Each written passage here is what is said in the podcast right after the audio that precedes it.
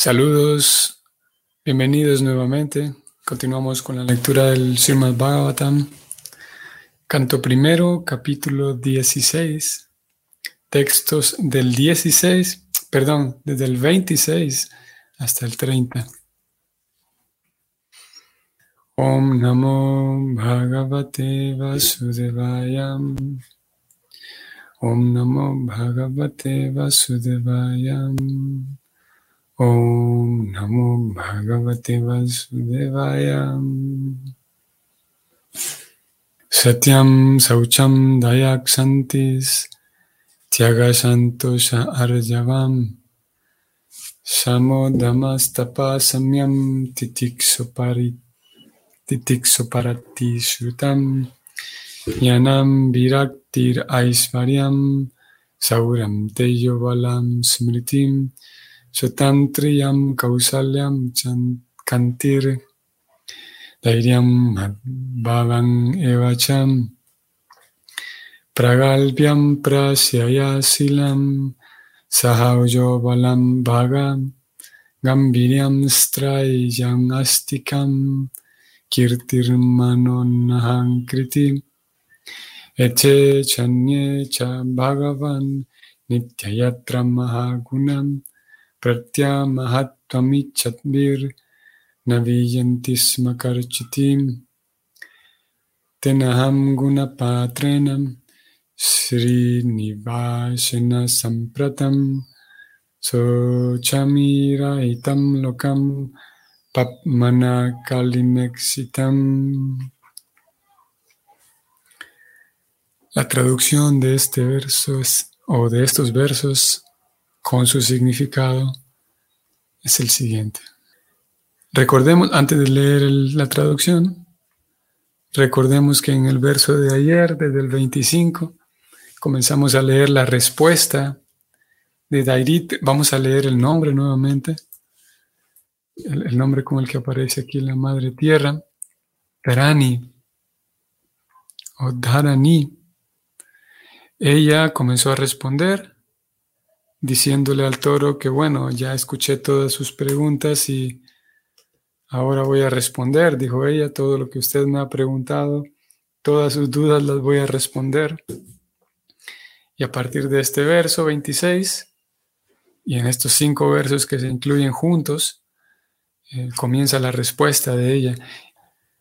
La traducción dice así, dijo la Madre Tierra, en él, en Krishna, residen, uno, la veracidad, dos, la limpieza, tres, el no tolerar la infelicidad de otros, cuatro, el poder de controlar la ira, cinco, la autosatisfacción, seis, la rectitud, siete, la estabilidad de la mente, ocho, el control de los órganos de los sentidos, nueve, la responsabilidad, diez, la igualdad, 11. La tolerancia.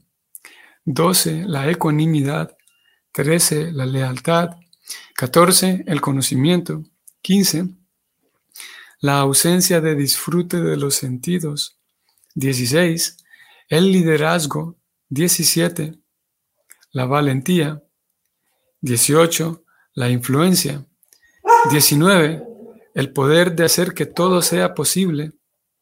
20 el desempeño del deber indicado. 21. La completa independencia.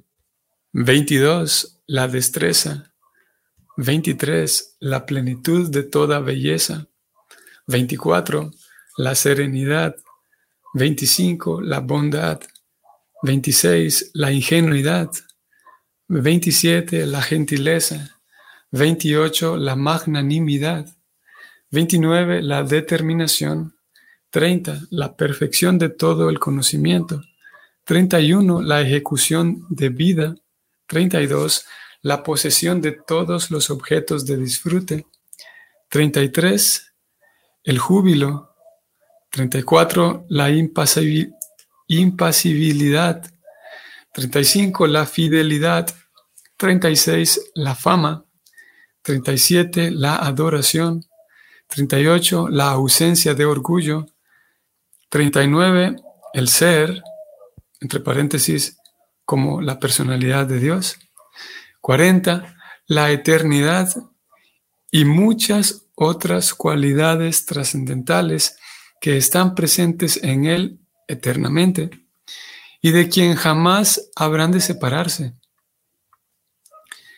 Esa personalidad de Dios, la fuente de toda belleza, el Señor Sri Krishna, ahora ha clausurado sus pasatiempos trascendentales en la superficie de la tierra.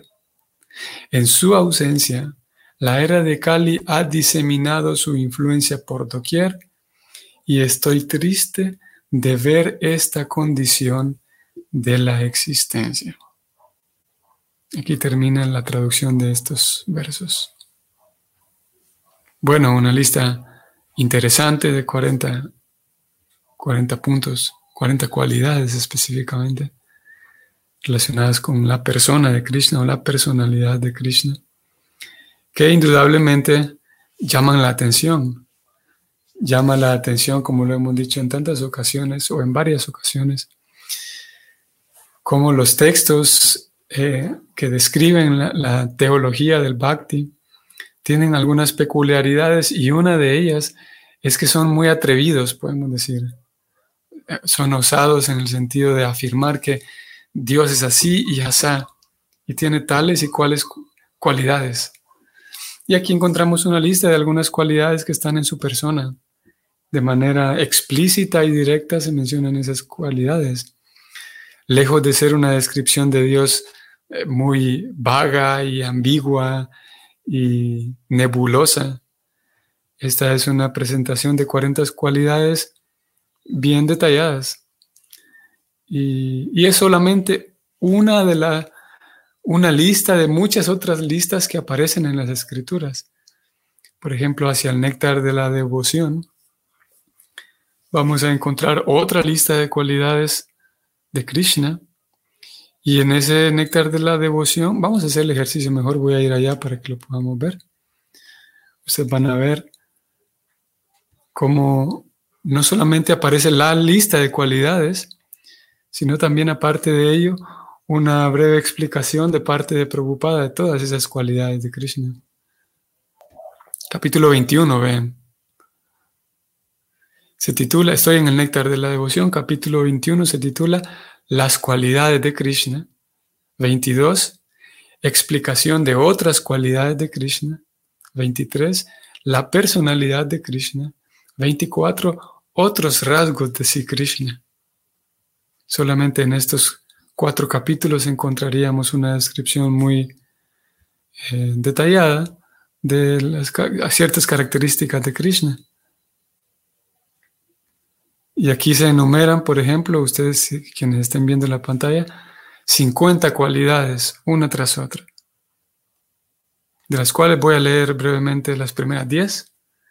La primera tiene características hermosas en todo su cuerpo. La segunda está marcado con todas las características auspiciosas. Tres, es sumamente agradable. Cuatro, es refulgente. Cinco, es fuerte. Seis, siempre está joven. Siete, es un lingüista maravilloso. Ocho, es veraz. Nueve, habla de un modo agradable. Y diez, es fluido en el lenguaje. Como digo, estas son una lista de 50 cualidades Luego aparecen en este mismo capítulo unas cinco más, Prabhupada va explicando un poco acerca de este tema. Aparecen unas cinco cualidades más y luego aparecen otras cinco más. Definitivamente que hay una razón por la cual está dividido así, estas 60 cualidades. Primero 50, luego otras cinco y luego otras cinco. En el capítulo se nos va guiando para, eh, para ir tratando de comprender estas cualidades. Y luego finalmente aparecen unas últimas cuatro, que vale la pena hacer una lectura de todos estos capítulos. Y no es solamente esa lista, sino que entonces Preocupada dedica tiempo a detallar, a, presentar brevemente cada una de esas 64 cualidades. Y, y como dije, vale la pena sentarse y hacer una lectura de todos todos estos, eh, estos capítulos. Y así encontramos tenemos entonces a nuestra disposición, a nuestro alcance, un recurso que es magnífico y es el, el recurso escritural. Es un recurso teológico y filosófico muy vasto y muy profundo y muy detallado también. Así que, como decíamos hace algún par de días, no estamos solos. No es una vida espiritual en la cual estamos solos, abandonados a nuestra propia, a nuestra propia carencia de, de disciplina, por ejemplo, ya que adentrándonos en un cultivo espiritual, el estudiante tarde o temprano se da cuenta de que necesita disciplina y tarde o temprano se da cuenta de que tiene poca disciplina o poca constancia y otras cualidades. Pero lo cierto es que aquí tenemos una cantidad tan grande, una cantidad muy grande de apoyo en la forma de esta literatura, teología y filosofía muy detallada, muy vasta y muy profunda. ¿Por qué decíamos esto? Porque allá se mencionan estas cualidades de manera detallada, aquí aparece otra lista y conforme vamos avanzando en la lectura encontramos más descripciones acerca de Krishna. Es una, como digo, un acercamiento bastante personal y bastante certero. Vamos a leer el significado que también es eh, un tanto extenso y vamos a intentar comentar algunas cosas por acá. Ok, el significado es el siguiente. Incluso si fuera posible reducir la Tierra a polvo y contar todos sus átomos, aún así sería imposible estimar las insondables cualidades trascendentales del Señor. Se dice que al Señor Ananta Deva, quien por infinidad de años y con su infinidad de lenguas ha tratado de describir las cualidades trascendentales del Señor Supremo, incluso a Él le ha sido imposible estimar las cualidades del Señor. Voy a detenerme aquí un momento para señalar cómo eh, es interesante aquí que Prabhupada está citando a dos, dos mm, encarnaciones, podríamos decir, de Krishna. Una de ellas es Ananta Deva, quien es una personalidad de Dios, y cuya labor es, cuyo dharma es dedicarse eternamente, como aquí se dijo, o aquí leímos.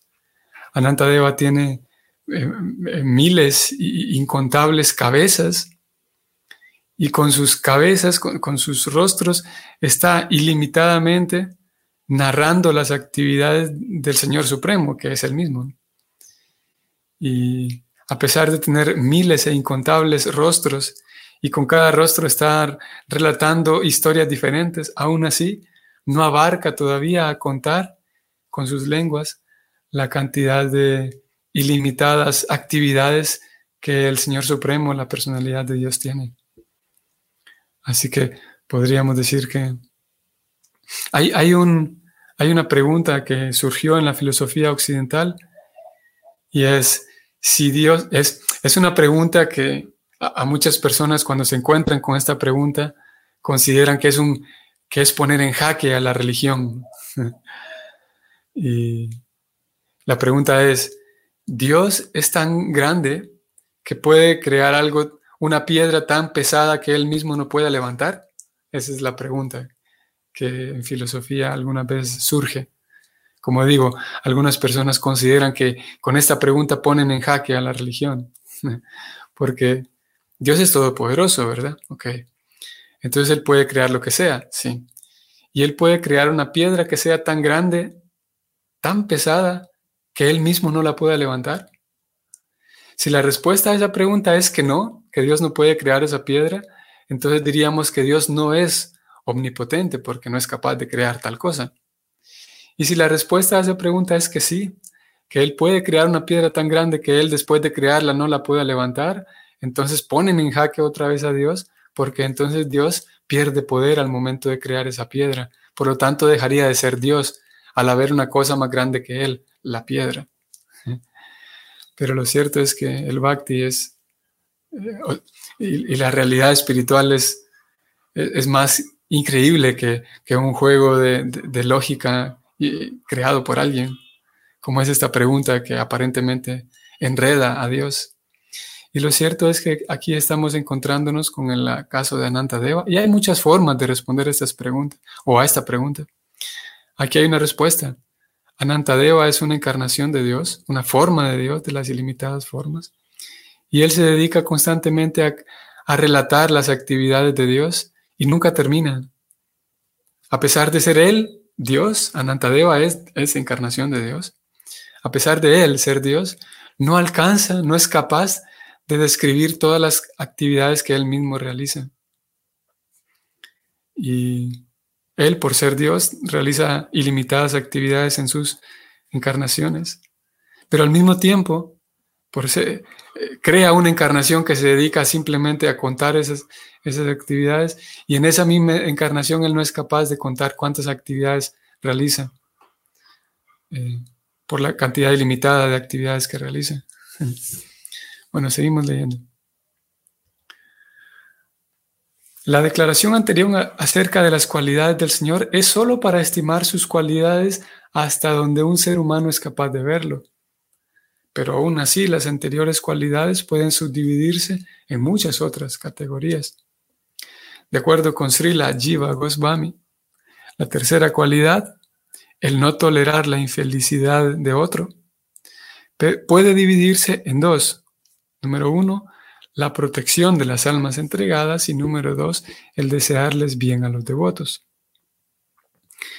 En la Bhagavad Gita, el Señor declara que quiere que cada alma se entregue únicamente a Él. Y Él les asegura a todos que si lo hacen, los protegerá de las reacciones de todos los pecados. Las almas que no están entregadas no son devotas del Señor y por ende no existe ninguna protección determinada para todo el mundo en general. Para los devotos, Él tiene los mejores deseos y a aquellos que de hecho están dedicados al amoroso servicio trascendental del Señor, Él les presta atención especial. Él les da indicaciones a sus devotos puros para ayudarlos a desempeñar sus responsabilidades en la senda que va de vuelta a Dios. En virtud de la igualdad, que fue la característica número 10, el Señor es igualmente bueno con todo el mundo, tal como el sol es equitativo al distribuir sus rayos sobre todo el mundo. Sin embargo, hay mucha gente que es incapaz de sacar provecho de los rayos del sol. De igual modo, el Señor dice que el entregarse a Él es la garantía de recibir de Él toda clase de protección. Pero las personas desafortunadas son incapaces de aceptar esa proposición, debido a lo cual sufren de toda clase de desdichas materiales. Así pues, a pesar de que el Señor es igual de bien queriente para con todo el mundo, el ser viviente desafortunado, tan solo por mala asociación, es incapaz de aceptar por completo las instrucciones de Él y jamás hay que culpar de ello al Señor. A él se le llama el bien queriente solo en el caso de los devotos.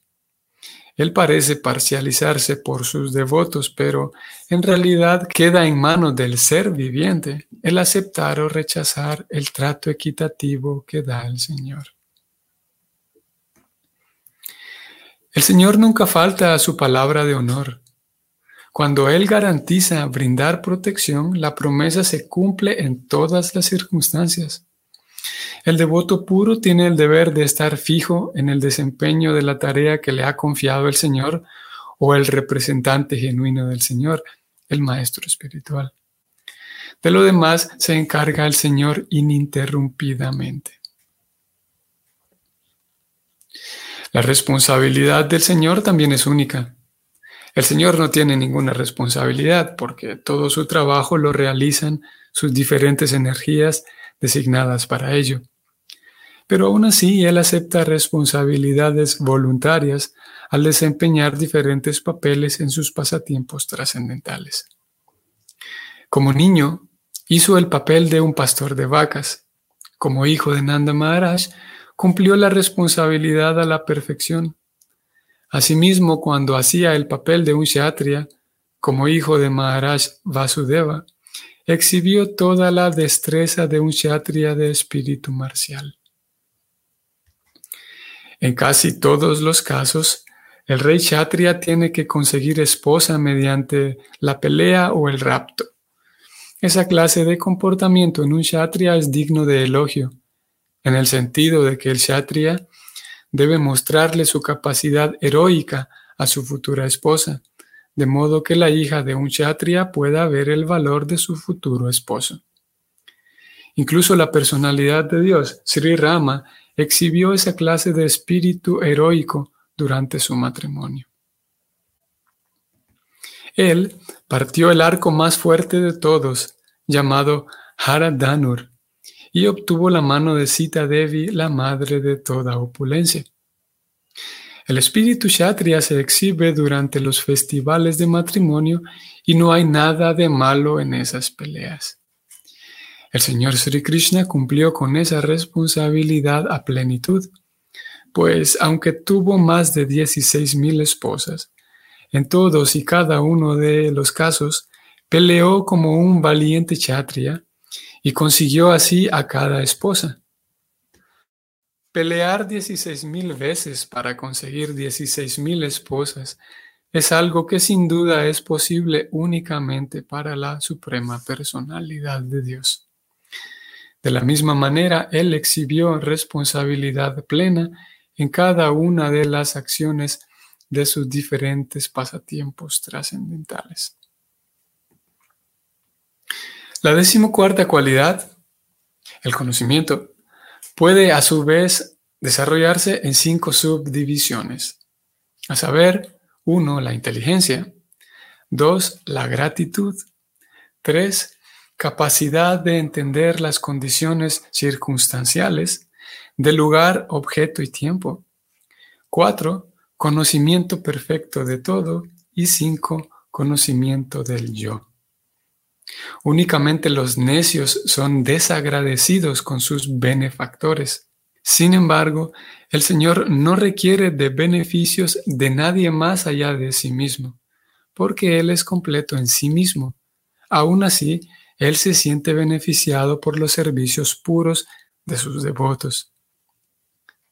El Señor se siente agradecido con sus devotos por ese servicio incondicional y sencillo, y trata de corresponder con él prestando servicio, aunque el devoto no tiene ningún deseo de ello en el corazón. El trascendental servicio del Señor es de por sí un beneficio trascendental para el devoto, y por consiguiente, éste no tiene nada que esperar del Señor.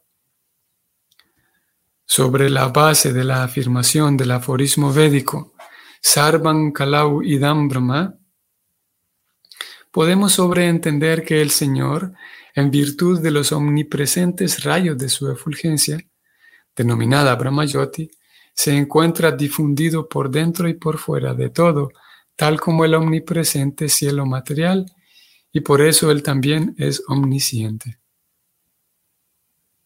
En lo que respecta a la belleza del Señor, él tiene ciertas características especiales que lo distinguen de todos los demás seres vivos y por encima de todo tiene ciertas características hermosas y atractivas mediante las cuales atrae incluso la mente de Radharani, la creación más hermosa del Señor.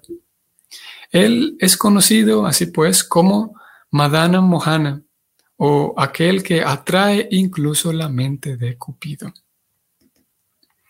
Srila Jiva Goswami Prabhu ha analizado minuciosamente otras cualidades trascendentales del Señor y afirma que el Señor Sri Krishna es la absoluta y suprema personalidad de Dios para Brahman. Él es omnipotente en virtud de sus energías inconcebibles y por lo tanto es el Yogesvara o el amo supremo de todos los poderes místicos. Por ser él Yogesvara, su forma eterna es espiritual, una combinación de eternidad, bienaventuranza y conocimiento. La clase de los no devotos no puede entender la naturaleza dinámica de su conocimiento, porque a ellos les satisface el tratar de alcanzar su eterna forma de conocimiento. Todas las grandes almas ambicionan tener el mismo conocimiento que Dios. Esto significa que cualquier otro conocimiento siempre es insuficiente, flexible, inmensurable, mientras que el conocimiento del Señor siempre está fijo y es insondable.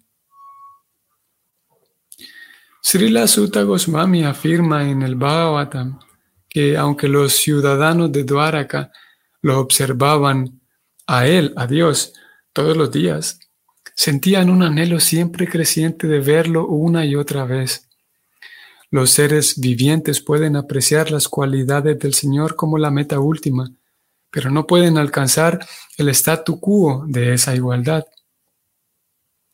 Este mundo material es un producto del Mahat Tattva, que es un estado de la condición durmiente en que se encuentra el Señor, en su sopor místico, Yoga Nidra en el océano causal. Y no obstante, toda la creación parece ser una representación verdadera de su creación.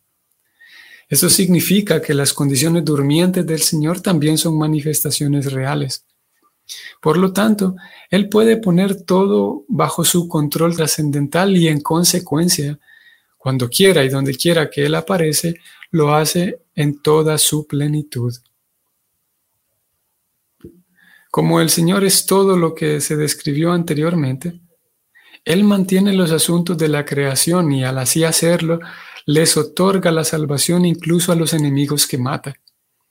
Él les resulta atractivo aún al alma liberada más elevada de todas, y por consiguiente es digno de la adoración de Brahma y Shiva, inclusive, los semidioses más importantes de todos. Hasta en su encarnación de Purusha Avatara, Él es el Señor de toda la energía creativa. La energía material creativa está actuando bajo su dirección, tal como se confirma en la Bhagavad Gita. Él es la llave de control de la energía material y para controlar la energía material en los universos innumerables, Él es la causa originaria de infinidad de encarnaciones de todos ellos. Hay más de 500.000 encarnaciones de mano en un solo universo, además de otras encarnaciones que hay en diferentes universos. Sin embargo, en el mundo espiritual, más allá del Mahat Tattva, no se habla de encarnaciones, sino que en los diferentes Vaikuntas hay expansiones plenarias del Señor. Los planetas del cielo espiritual son al menos tres veces más numerosos que aquellos que se encuentran dentro de las innumerables universos del Mahatattva. Y todas las formas Narayana del Señor no son más que expansiones de su aspecto Vasudeva, y en consecuencia, Él es Vasudeva, Narayana y Krishna simultáneamente. Él es Sri Krishna Govinda Hare Murare, Henata Narayana Vasudeva, todo en uno. De aquí, de ahí que nadie, por grande que sea, puede contar sus cualidades. Este es el final del significado y el final de nuestra lectura de hoy. Muy bien, a forma de conclusión, diremos que en este simple verso, en estos cinco simples versos, simples en tamaño, pequeños en tamaño, pero profundos como ya vimos, se nos da únicamente una pequeña muestra de cómo la teología del Bhakti es muy detallada y profunda, cómo en aquellas ocasiones en donde se nos da información de Dios, la información que recibimos de Dios es muy detallada y profunda. Así que podemos tomarlo como una muestra de confianza o una muestra que reafirma nuestra confianza de que estamos siguiendo un proceso muy autorizado. No es simplemente una teología inventada por alguien, no simplemente libros mitológicos inventados por alguien, sino como estos mismos libros afirman las, descripciones de Dios son tan detalladas porque Dios mismo las revela de sí mismo para nosotros. Y basta con seguir recibiendo esas descripciones, recibirlas con el corazón abierto, recibirlas con sumisión, con humildad y a través de ese acto de recibir esta información nos estamos poniendo en contacto con Dios a través de la escucha, a través de la lectura y de esa manera nuestro corazón continúa limpiándose y aprendemos a cómo servir mejor a la fuente de nuestra existencia, que es Dios. Ok, vamos a detenernos aquí. Espero que sea un día agradable para ustedes este fin de semana en general, hoy día sábado, y nos vemos mañana. Hare Krishna.